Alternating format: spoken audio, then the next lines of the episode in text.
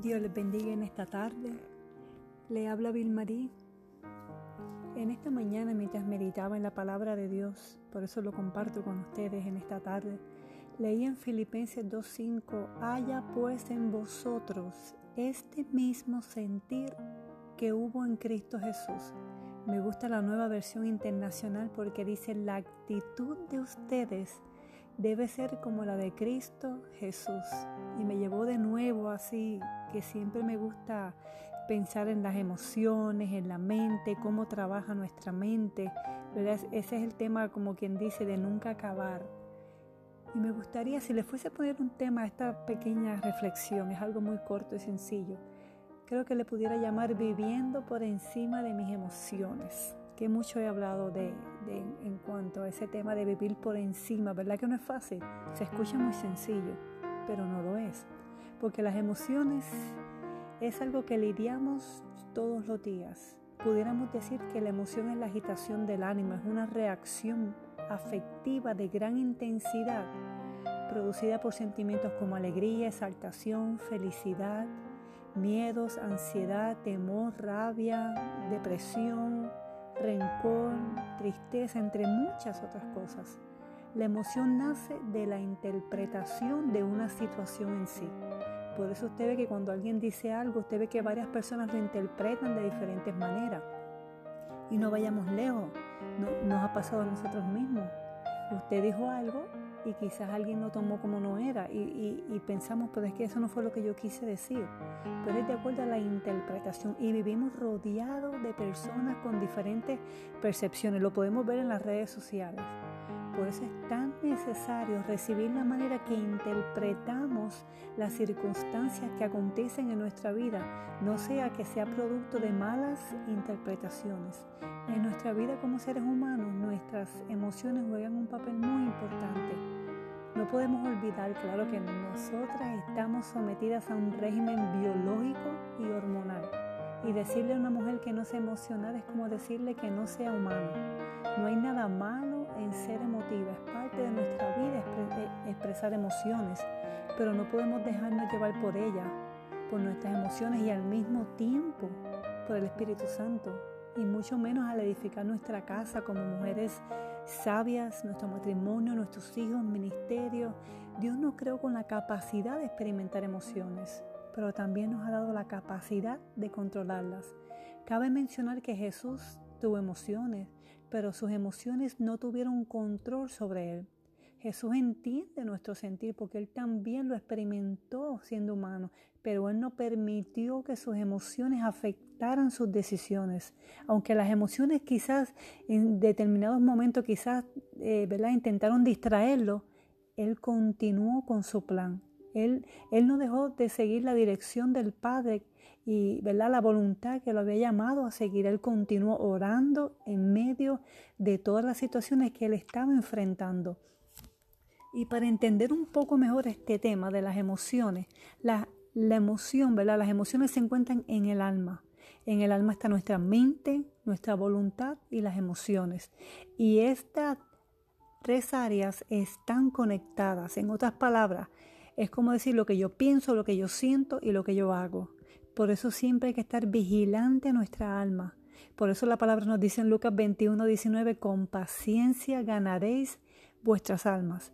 Nuestra alma se conecta con todo, se llena de todo. Se enoja, e, entra en crisis, se desalienta, llora, luego ríe porque se alimenta de todo lo que ve, oye, percibe y siente. Por eso el salmista entendió esto cuando dijo en, el Salmo 94, 19, en la multitud de mis pensamientos dentro de mí, tus consolaciones alegraban mi alma. Él supo lo que era cantidad, multitud de pensamientos en él, ¿verdad? Y qué lindo cuando él dice, tus, tus consolaciones alegraban mi alma. Solo Él puede consolar, ¿verdad? Nuestra alma. Por eso el énfasis de velar la manera en que nutrimos nuestra alma. Así nuestras emociones, ¿verdad? Y nuestra mente no tendrán actitudes negativas. Es como invitarse cada día a crecer. Es como un desarrollo personal. Ya que esto es una decisión de cada uno, es individual, no es algo automático, no, no puedo mentirle, no es automático, no es fácil, pero podemos sentir cuando las emociones están dominando nuestra vida y tenemos que pensar por qué, qué me pasa hoy, qué está sucediendo en mí. Tenemos que aprender a conocer nuestro interior o quizá qué estamos reteniendo de igual manera, porque el alma es así. ¿Y por qué hablo de retener? Porque el alma lo que no libera lo retiene, lo que no retiene lo gobierna. Y aquí es cuando pensamos de más, porque no hemos aprendido a soltar. Aquí hacemos una película en nuestra mente de cosas que nunca han pasado y seguro nunca pasarán. Por no liberar un pensamiento le añadimos contenido, conclusión, le damos énfasis. Aquí el enemigo gana todo terreno, porque estos pensamientos generan emociones negativas que se convierten en actitudes. Cuando hablamos de actitudes son pensamientos convertidos en acciones, porque nuestras emociones reaccionan conforme a lo que pensamos. Es decir, la información que entra a mi mente o los pensamientos que me invaden o nos invaden o sea, y muchos de ellos también pensamientos involuntarios, pero se convierten en actitudes. Y la actitud se define como un sentimiento interno expresado en la conducta. O sea, una actitud se ve sin decir ni una sola palabra. Con frecuencia se expresa en medio del lenguaje corporal y se nota en la expresión de nuestro rostro, ¿verdad que sí? Se puede, mire, se puede disimular. Usted puede tratar de esconder una actitud, pero no va a perdurar porque el fruto siempre es visible. La Biblia nos enseña como él, como él piensa en su interior, tal es Él. Proverbios 23, 7, o sea, nuestros pensamientos nos definen, pero la palabra también nos da la receta para combatir, para combatir esto en Filipenses 4.8, cuando dice que nuestros pensamientos deben ser lo que es verdadero, lo honesto, lo justo, lo puro, lo amable, y dice todo lo que es de buen nombre, si hay virtud alguna, si hay algo digno de alabanza en esto pensar. Y nosotros podemos saber esa, esa, esa porción, pero a veces se nos hace difícil hacer ese ejercicio realmente si lo que estamos pensando va de acuerdo a esta porción bíblica. Y este pasaje lo que nos proporciona es un filtro para lo que tenemos que permitir entrar en nuestra mente. No es algo fácil, como dije, pero lo que comienza como una práctica se torna en un hábito y lo que se torna en un hábito luego se convierte en un estilo de vida. La actitud en nuestra vida marca la diferencia en todo lo que somos y todo lo que hacemos. Con una buena actitud se puede ser feliz, incluso en circunstancias difíciles. Cultivar una actitud positiva requiere un esfuerzo deliberado y consistente. Y a veces ese, es el problema, que no somos consistentes. Podemos tener grandes deseos en la vida, pero ser pasivas de voluntad. Podemos saber qué tenemos que hacer, pero no lo hacemos. Podemos dar el, el consejo perfecto, pero no lo aplicamos a nuestra vida.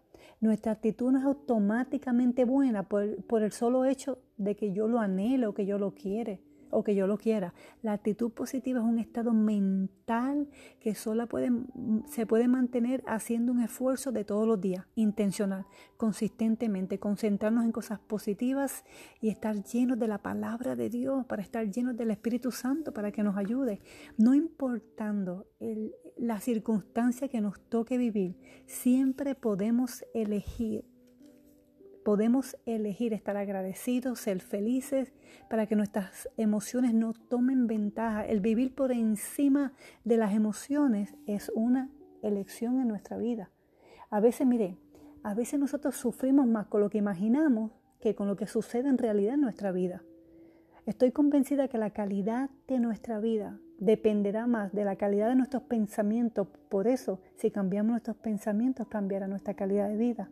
Y cada célula, créanme, cada célula de nuestro cuerpo reacciona a todo lo que dice nuestra mente. Por eso la negatividad, la ansiedad, el estrés debilita nuestro sistema inmunológico.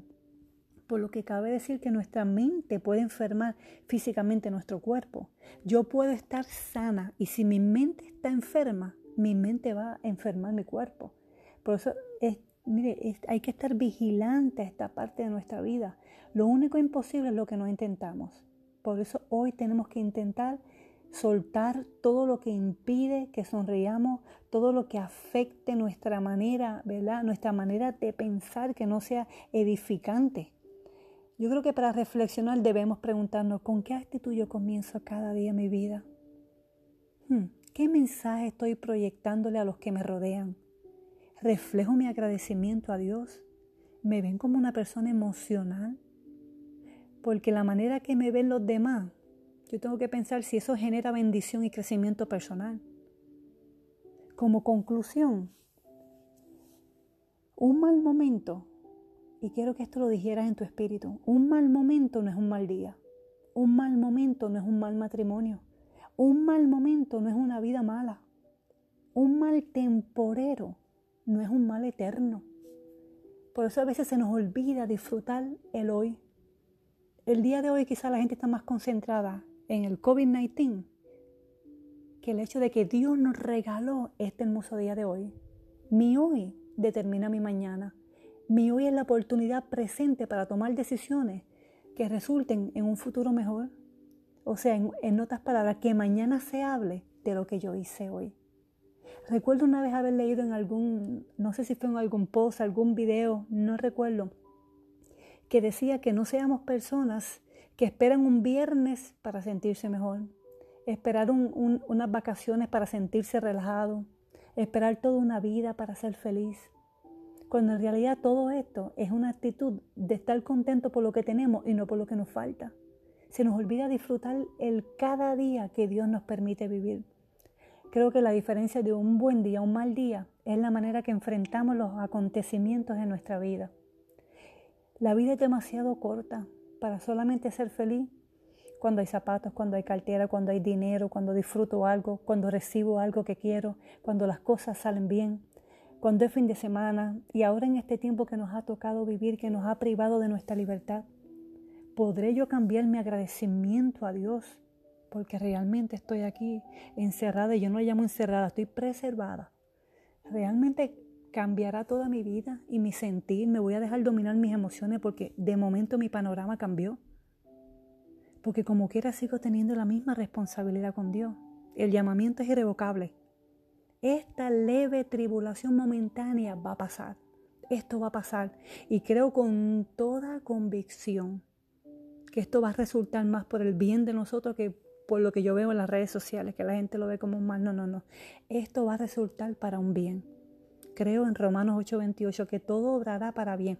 Esto realmente está cambiando nuestra vida. Creo que, creo que este tiempo se ha hecho para muchas personas difícil porque es el hecho de estar acostumbrados a lo cómodo, a lo que yo sabíamos, a lo que estaba dominado. En, mire, le confieso con todo mi corazón que yo he tenido momentos que yo he dicho, Dios mío, ¿por qué me siento tan inactiva? Porque yo de por sí, mi personalidad, ¿verdad? Me gusta estar activa todo el tiempo. Pues ahora tengo que aprender porque no lo tengo dominado. Déjame decirte la verdad, no lo tengo dominado. Lo trabajo todos los días, de tratar de estar activa dentro de mi casa. Dentro de mi casa, porque es un, es un nuevo tiempo, es salir de lo que estamos acostumbrados, de lo conocido, de los patrones. Creo que, que es un nuevo tiempo, y yo creo que la clave de todo esto es llenar nuestros días de momentos agradables. Dios nos está despertando lo que está dormido en nosotras. Hay que llenar nuestros días de sonrisas, no importando lo que esté pasando, lo que vea, lo que oiga seguir creando momentos especiales en mi vida y a los que me rodean de igual manera también. Es una oportunidad, un privilegio que a la larga nos va a recompensar. Creo que para tener las emociones dominadas es entender que todo se trata de acuerdo a la condición de nuestro corazón. Un corazón feliz es un corazón agradecido. Haz cosas nuevas, haz barbacoa con tu familia, sal afuera, quema marshmallow, haz diferentes juegos, inventa, incursiona en cosas diferentes. Crea. ¿Qué es lo que estaba dormido en ti? ¿Qué hace tiempo Dios te estaba llamando a hacer que estaba dormido en ti? ¿Qué es lo que te confronta hoy día? ¿Qué es lo que has dejado tomado hace tiempo, dejado y ahora lo tienes que retomar y no has empezado? Porque en mi, en, mi, en mi vida personal yo he tenido que buscar cosas y he tenido que buscar cosas en, en Vilmarí que quizás estaba allá atrás quizás estaba dormido, quizás lo había abandonado y he tenido que volver allá y buscar hasta la Vilmarí que tenía allá, con, con los nuevos sueños, con las nuevas metas, y volver a escribir, volver a recrear, hacer cosas nuevas que quizás en mi agenda tan ocupada como estaba anteriormente, lo había olvidado. y ahora lo he tenido que retomar de nuevo. Yo creo que un corazón agradecido es como una gripe. Es un estado que se transmite, se contagia, se propaga. Hay que formar una epidemia de gratitud. Decide hoy ser feliz con lo que tienes. Si hoy tienes pulso, si puedes abrazar a los tuyos, si tienes techo, si tienes comida, yo creo que lo mejor es un corazón agradecido. Pablo pudo decir a los filipenses, he aprendido a contentarme cualquiera que sea mi situación. Yo te pregunto en esta tarde, ¿estás contenta con tu situación? Abacú supo decir, con todo yo me alegraré y me gozaré en el Dios de mi salvación. ¿Realmente te estás alegrando te estás gozando? ¿Puedes ser sincera en esta tarde? ¿Puedes contestarte esa pregunta? Porque estas palabras inspiradas por el Espíritu Santo no reflejan un simple estado de conformismo o de resignación, sino de adaptación y flexibilidad en las circunstancias que ellos estaban viviendo. Y aquí las emociones están en control. ¿Por qué? ¿Cuál es la clave? Vivificar nuestro espíritu. Cuando nosotros vivificamos nuestro espíritu, el alma se somete, es sometida al Espíritu Santo, entonces podemos vivir por encima de nuestras emociones. ¿Cómo puedo vivificar el espíritu, Vilmarí? Accionando la palabra de Dios en nuestra vida. Yo puedo saber muchos versículos, puedo citar Filipenses 4:13 como muchas personas hacen. Todo lo puedo en Cristo que me fortalece. Pero déjame decirte algo, una cosa muy distinta es tenerla en mi conocimiento intelectual que digerirla en mi espíritu, vivirlo por fe y disfrutar de la paz como resultado que me da, de yo creer y confiar en la palabra de Dios. Confiar que este tiempo quizás va a pasar, pero mientras pasa va a generar en mí crecimiento personal, va a cambiar mi vida. Yo creo que hoy, el día de hoy es un tiempo de decisión y no de emoción. Es tiempo de decidir por Dios y el plan que Él tiene para nosotras. Es tiempo de decirle al Señor, Señor, Ayúdame con mis emociones, con mi mente, que, que estén sujetos a ti. Toma el control de mis luchas internas. Enséñame a vivir por encima de las emociones. Sé mi guía. Ayúdame a vencer todos los días difíciles. Porque con Él sabemos que podemos ir tal y como somos y expresar nuestro sentir como también nuestras frustraciones. A los seres humanos le cuesta. Le cuesta ser transparente y reconocer que hay frustraciones en nuestra vida, pero ¿quién no las tiene? Lo necesario es entender que todo esto, todo esto va a generar cambio y transformación en nuestra vida. Yo voy a ti, yo sé que va a ser así. Espero que esta pequeña reflexión haya sido de bendición en tu vida. Bendiciones, hasta la próxima.